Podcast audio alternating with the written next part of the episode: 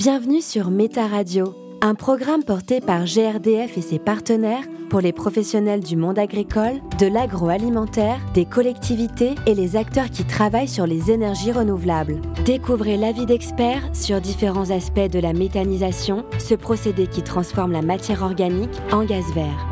Avec eux, nous abordons tous les sujets indispensables pour vous lancer et réussir votre projet. Méta Radio, le podcast qui diffuse du gaz vert dans votre territoire. Au cours de cet échange, vous découvrirez des conseils sur la mise en œuvre de cultures intermédiaires à vocation énergétique. Lors d'un précédent épisode, nous avions fait le tour d'horizon de l'intégration des cives dans le plan d'approvisionnement de méthaniseurs. La pratique, si elle est bien intégrée au projet, est à la fois rentable économiquement, mais aussi pour le cycle de production et l'environnement. Mais à l'avenir, Comment envisager leur usage sans tendre vers un modèle de culture énergétique majoritaire? Comment laisser aux élevages et aux cultures vivrières leur place dans le paysage français? Des perspectives abordées dans ce deuxième épisode dédié aux cives, les cultures intermédiaires à vocation énergétique. Nous sommes à nouveau avec Johan Vétu, agriculteur ligérien, méthaniseur depuis 2019, Louis Rosin de l'association d'initiative locale pour l'énergie et l'environnement, l'EL, et Cécile Hubert de la Chambre d'agriculture des Pays de la Loire. Méta Radio, le podcast qui diffuse du gaz vert dans votre territoire. Euh, Johan Vétu, euh, exploitant agricole sur la commune du Petit Auvergnat en Loire-Atlantique. On va développer les cives sur l'exploitation, ça c'est clair, parce que c'est un, un levier mais également euh, aller voir les voisins pour récupérer les effluents d'élevage, pour garder une ration majoritairement euh, à base effluents d'élevage. Est-ce que ça veut dire que euh, les cives resteront toujours à 12% ou est-ce que vous envisagez quand même d'augmenter cette part-là, on va dire à moyen terme? Donc bah, à moyen terme, moi, ça va être mon cas parce que l'exploitation de la méthanisation aujourd'hui, c'est à 250 kW, comme je vous disais va passer à 500 kW rapidement. C'était l'objectif quand j'ai lancé la méthanisation. Quand on plante sans forcément euh, récolter pour les bêtes, etc., vous avez dû avoir des questions. Vous, quand vous avez lancé votre projet de méthanisation avec les cives inclus dans le projet, quelles ont été les, questions spécifiquement là-dessus qui vous ont été posées? Bon, c'est vrai que c'est un nouveau métier hein, dans, le milieu agricole. Ça peut choquer quelques-uns, euh, même mes confrères euh, agriculteurs voisins, hein, qui, voient une production aller directement dans un méthaniseur. Euh, aujourd'hui, voilà, moi je nourris mon méthaniseur comme je vais nourrir mes vaches, donc euh, en aucun cas mes vaches vont manquer de nourriture, ça c'est un objectif, qu'il ne manque pas de stockage, de, enfin, de stock, et que les vaches et les animaux sur l'exploitation ne, manquent jamais d'alimentation. Donc c'est avant tout ça, et euh, après derrière, c'est vrai qu'on produit pour mettre dans le méthaniseur, mais comme je vous disais, c'est bien une interculture, ça ne vient pas prendre toutes les cultures principales que je produis aujourd'hui sur mon exploitation. Alors ne pas confondre le modèle, le modèle allemand, on en parle beaucoup, qui aujourd'hui euh, est à bout de souffle, je pense. Euh, pourquoi? Parce qu'on a laissé faire n'importe quoi, je pense. On a dérivé sur le, on a annulé les effluents d'élevage, on ne traitait plus les effluents d'élevage parce que c'était, c'était contraignant, il y a des contraintes, hein. et on sait bien mettre que du maïs en silage. Et aujourd'hui, ils reviennent sur ce modèle, je pense, parce que ça ne fonctionne pas. Donc euh, la France, pour éviter ce, phénomène, dans la ration de, de, base, il ne faut pas plus de 15% de culture principale incorporé dans, le méthaniseur. Donc on a une limite, on ne peut pas aller au-delà. On peut aller, euh, on peut en avoir 2, 3, 4, 5%, mais pas au-dessus de 15. Donc ça limite, euh, ça limite vraiment les, risques, euh, les risques et la concurrence à l'alimentation animale. Merci beaucoup, Johan. Je vous remercie. Méta Radio, le podcast qui diffuse du gaz vert sur votre territoire. Il y, a un sujet qui parfois fait, un peu débat, c'est le fait que est-ce que la culture intercalaire euh, à vocation énergétique est une culture? Euh, Alors c'est pas une culture principale, c'est pas une culture énergétique, mais ça reste un végétal qu'il faut faire euh, croître, pousser pour atteindre des objectifs de rendement et de biomasse. Donc il y a des itinéraires techniques adaptés. On voit bien que les préoccupations des porteurs de projets sont euh, les choix d'espèces, quel itinéraire technique, les dates de semis, les récoltes. Et ça, c'est des vraies préoccupations euh, de, cultivateurs et des fibres, enfin, fibres de production de culture qu'on a même chez des éleveurs, puisque de toute façon, ils ont cette obligation et cette fonction de, produire de l'aliment, ne serait-ce que pour, le, pour leur bétail. Aujourd'hui, un porteur de projet euh, en, méthanisation, est-ce qu'il ne va pas être tenté de, planter plus que, que de laisser de place à son élevage, par exemple? Cécile, euh, je ne sais pas quelle est votre position à la Chambre d'agriculture là-dessus c'est tout le débat et c'est ce qui anime le débat. Euh, alors la position de la Chambre d'agriculture euh, depuis plusieurs années et depuis que la méthanisation fait partie des domaines d'activité et d'intervention de la Chambre d'agriculture, les professionnels agricoles se sont posé la question de savoir dans quel cadre euh, il souhaitait voir se développer la méthanisation sur, la région. On a une, région qui est très diversifiée avec des paysages agricoles différents, des orientations de production différentes.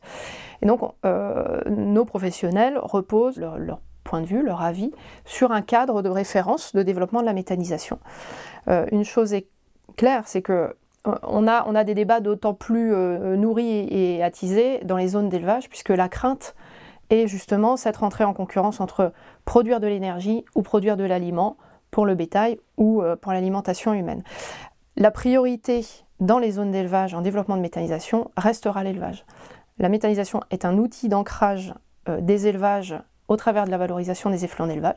Évidemment que euh, la mobilisation de cultures intercalaires à vocation énergétique s'intégrera. On verra sur certains projets de la mobilisation de cultures énergétiques, on l'évoquait tout à l'heure, on a un seuil d'incorporation euh, qui est réglementée, qui est de 15% du volume total des produits entrants. Euh, toutefois, la priorité restera l'élevage et un vrai point de vigilance doit être fait justement pour préserver ce paysage et cette orientation.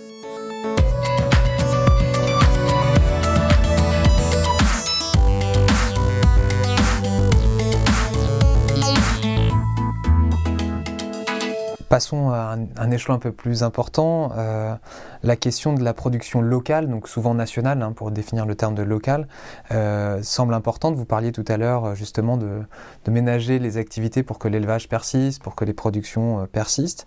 Euh, il y a un pays qui est souvent mentionné sur la CIV euh, au niveau européen, c'est l'Allemagne qui a eu un exemple différent. Justement, est-ce que euh, la question de la façon de penser de la profession doit être pensé euh, aussi autour des cives, c'est-à-dire qu'il y a une conscience collective autour des cives de la part des agriculteurs et agricultrices français. Alors, je pense qu'il faut vraiment euh, qu'on qu réinsiste sur ce qu'est une cive, c'est-à-dire une culture intercalaire à vocation énergétique. On l'a dit plusieurs fois et je pense qu'il faut effectivement le répéter. Ça n'est pas une culture euh, principale, donc ça n'est pas une culture dédiée à l'alimentation ou, ou une culture de vente.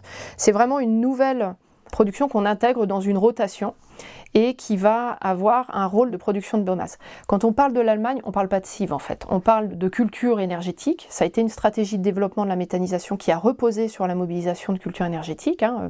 Alors l'Allemagne en est revenue, mais il y avait même une incitation à introduire, il y avait une prime, comme nous on a une prime à l'effluent d'élevage, il y avait une prime au maïs, euh, donc c'était un, tout autre modèle. Euh, effectivement, on a eu des retours d'expérience euh, qui prouvent les limites euh, de ce système-là, et c'est ce qui fait que la France n'a pas voulu aller sur ce, sur ce système. Les limites étant euh, bah, les effets négatifs sur les sols d'une monoculture. Euh, on est sur un appauvrissement des sols et une perte de, valeur agronomique des sols. Et puis on a aussi un phénomène de surenchère sur, la, sur le prix du foncier, c'est-à-dire qu'une une parcelle, en l'occurrence, et en Allemagne ça a été le phénomène, qui dégageait beaucoup de recettes énergétiques, bah, était négociée à des prix très élevés, donc rentrant en concurrence avec, euh, avec d'autres, une agriculture euh, un peu plus euh, euh, classique et, alimentaire, mais qui n'est pas sur la, même égalité de marché. Et c'est tout le débat qu'il y a autour de, la destination de ces, produits-là. Mais encore une fois, la cive se veut justement être un, outil et un palliatif à la mobilisation de cultures qui sont aujourd'hui à des fins alimentaires et qui, dans, dans, dans, la mesure du possible, ne doivent pas être détournées. Après, je me permets juste sur cette notion de culture énergétique, il y a aussi une réflexion qu'il qu faut qu'on mène sur la destination des cultures énergétiques à terme. Aujourd'hui, on a déjà, euh, à l'échelle de la SAU française, une mobilisation et de la production de culture énergétique et de façon euh, non anecdotique.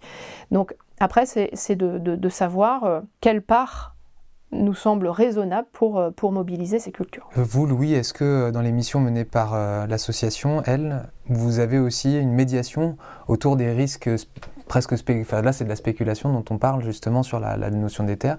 Comment est-ce que vous arrivez vous à transmettre ce message en disant attention parce qu'il y a une notion de rentabilité, il va falloir euh, se montrer euh, raisonnable, on y revient encore sur ce terme. Alors nous, on a travaillé aussi euh, sur les impacts environnementaux des cives, parce qu'on euh, voit qu'il y a beaucoup de questions qui reviennent souvent, donc sur la, sur la fertilité des sols, sur le stockage de carbone, est-ce qu'on va appauvrir notre sol Donc là-dessus, il y a des travaux qui sont faits, euh, qui montrent d'ailleurs qu'on ne va pas appauvrir notre sol avec les cives. Mais on a aussi beaucoup travaillé sur la qualité de l'eau parce que les cives sont un couvert qui piège les nitrates pendant les périodes de, drainage, mais euh, on a aussi euh, eu des retours euh, qui nous disaient que les cives sont dans certaines régions synonymes d'intensification des pratiques et donc de la fertilisation et il peut y avoir un petit peu aussi des dérives qui sont liées aux cives.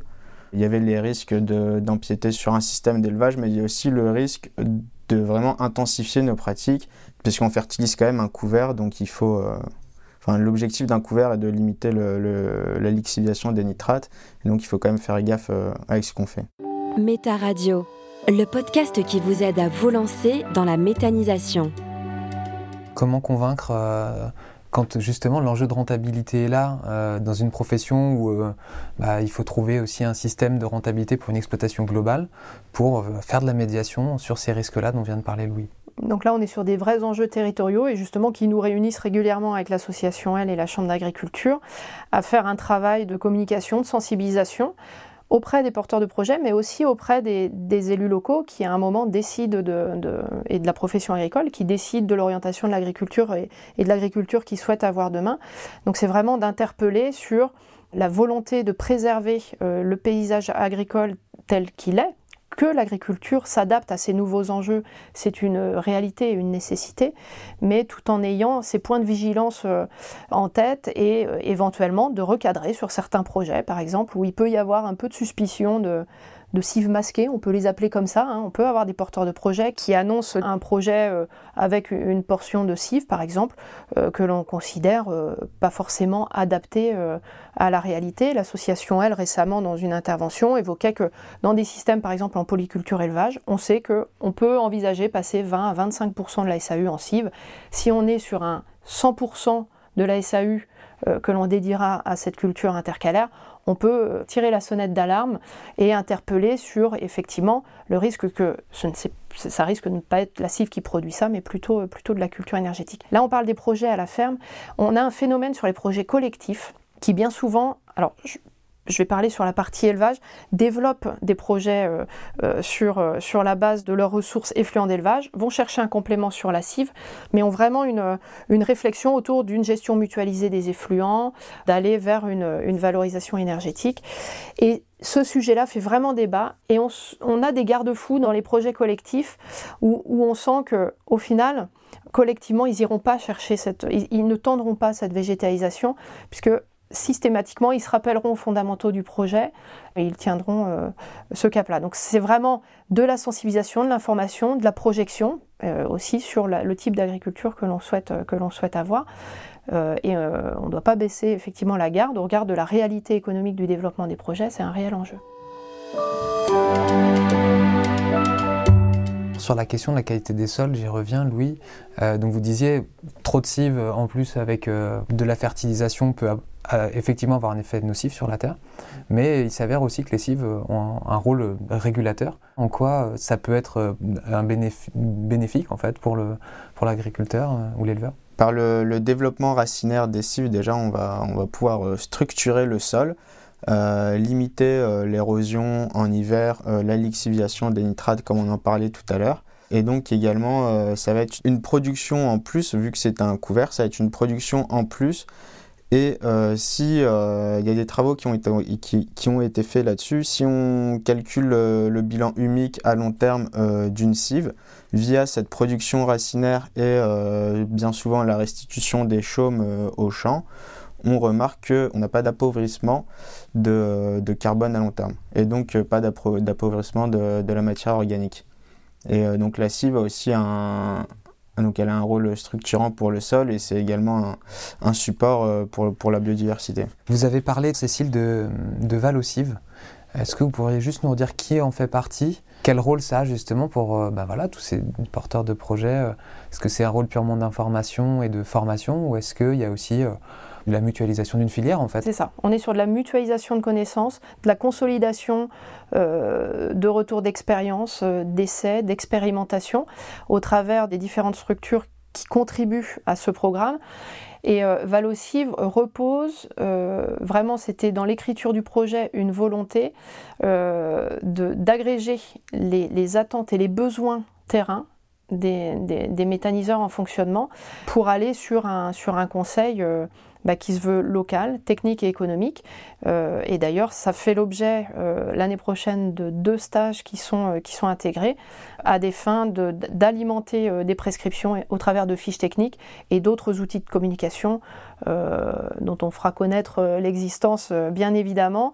Et donc au travers des, des structures associées, on est autour de la table avec donc l'association L, Arvalis, la fédération régionale d'ECUMA, et les chambres d'agriculture au travers de leurs services euh, agro et, euh, et euh, de développement d'énergie renouvelable. Merci beaucoup à vous. Merci. Merci.